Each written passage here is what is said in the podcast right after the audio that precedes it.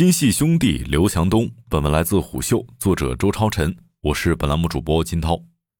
中国首善刘强东今天将共同富裕的目标对准了自己的员工。十一月二十二号一早，京东员工收到了刘强东从美国归来后的全员邮件，核心思想是用一堆兄弟和感叹号来团结最广泛的兄弟。这里主要是物流和客服的兄弟。或许是刘强东在美国目睹了资本主义的堕落和弊端之后，对共同富裕有了更深层次的认知。刘强东说：“所有成功都离不开兄弟们的努力和坚持。在成功合并德邦之后，我们的员工总数已经突破了五十四万。我相信我们的三五七幺幺梦想一定可以实现。那个时候，我们可以为国家和社会直接带来超过一百万个就业岗位。”在高兴之余，我一直在思考应该为兄弟们做点什么。他所谓的“三五七幺幺”梦想是指三家公司过万亿业务，五家公司进入世界五百强，七家公司不低于一千亿市值，一千亿纳税，一百万员工。按照他的说法，一百万员工已经实现一半多了。铺垫完之后，刘强东宣布了他的四项举措：一、德邦现有员工，不管是外包还是自有的，都是我们的兄弟。自二零二三年一月一号起。逐步为十几万德邦的兄弟们缴齐五险一金，确保每个德邦兄弟都能老有所养、病有所医，为兄弟们提供基础保障。第二，集团拿出一百亿元人民币，为包括全体德邦兄弟们在内的所有集团基层员工设立住房保障基金。我希望此举能为工作满五年以上的全体员工，包括每一个快递兄弟和客服兄弟，实现购房愿望。这是循环无息贷款基金。意味着未来十年集团累计投入资金总额高达数百亿人民币。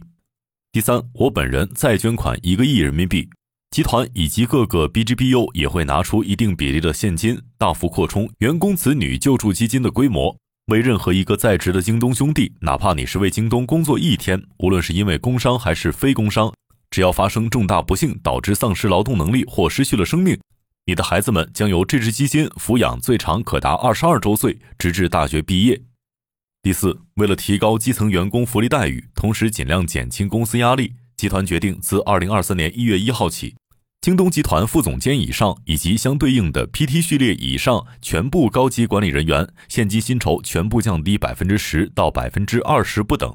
职位越高降得越多。希望高管们能够理解和支持这一决定。对不起，这两千多号的高管兄弟们，我向你们道歉。如果两年之内京东业绩重回高增长状态，集团随时可以恢复大家的现金报酬。京东或德邦的物流人员看到这封信，估计会感激涕零。刘强东一句“德邦现有的员工，不管是外包还是自有的，都是我们的兄弟”，就让十几万德邦员工有了身份认同。这种精神上的认同，往往比物质和金钱更重要，并且在不景气的当下，刘强东逆势而为。非但没有对这些普通物流员工裁员降薪，反而提出要给他们缴纳五险一金，还要拿出一百亿给包括德邦在内的基层员工住房保障基金。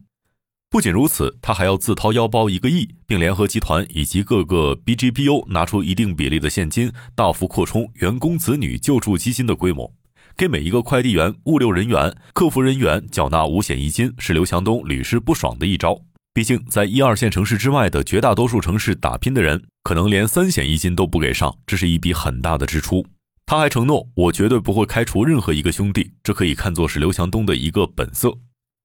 贫苦出身的刘强东深知这些大多数来自于农村和不富裕地方的物流人员生活的不易和艰辛，并表示，此举是为了确保每一个京东兄弟们都有坚强的保障，确保在任何情况下都不应该返贫或者让家庭难以为继。显然是为了响应领导人提出的共同富裕宏伟目标。为此，刘强东提出，自二零二三年一月一号起，京东集团副总裁以上以及相对应的 PT 序列以上全部高级管理人员现金薪酬全部降低百分之十到百分之二十不等，职位越高降得越多，并希望能够得到这两千多个高管兄弟的理解和支持。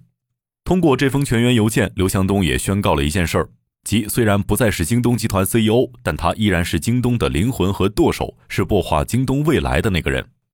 这可以看作是刘强东针对共同富裕在京东内部搞的一次生动的社会实践，通过提高基层员工福利待遇，拉低金字塔尖高管的薪酬，先富带动后富，缩小京东内部的贫富差距，来实现京东内部的共同富裕。也为中国其他企业巨头践行共同富裕理念打开了一个新的思路。比如那些外卖公司，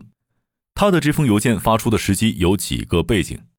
一个是京东刚在十一月十八号发布了二零二二年三季度财报，数据亮眼，但让刘强东看到了隐忧。财报显示，京东集团第三季度营收两千四百三十五亿元，同比增长百分之十一点四，扣非净利润一百亿元，同比增长百分之九十八，环比增长百分之五十四，远超市场预期的七十一点二亿元。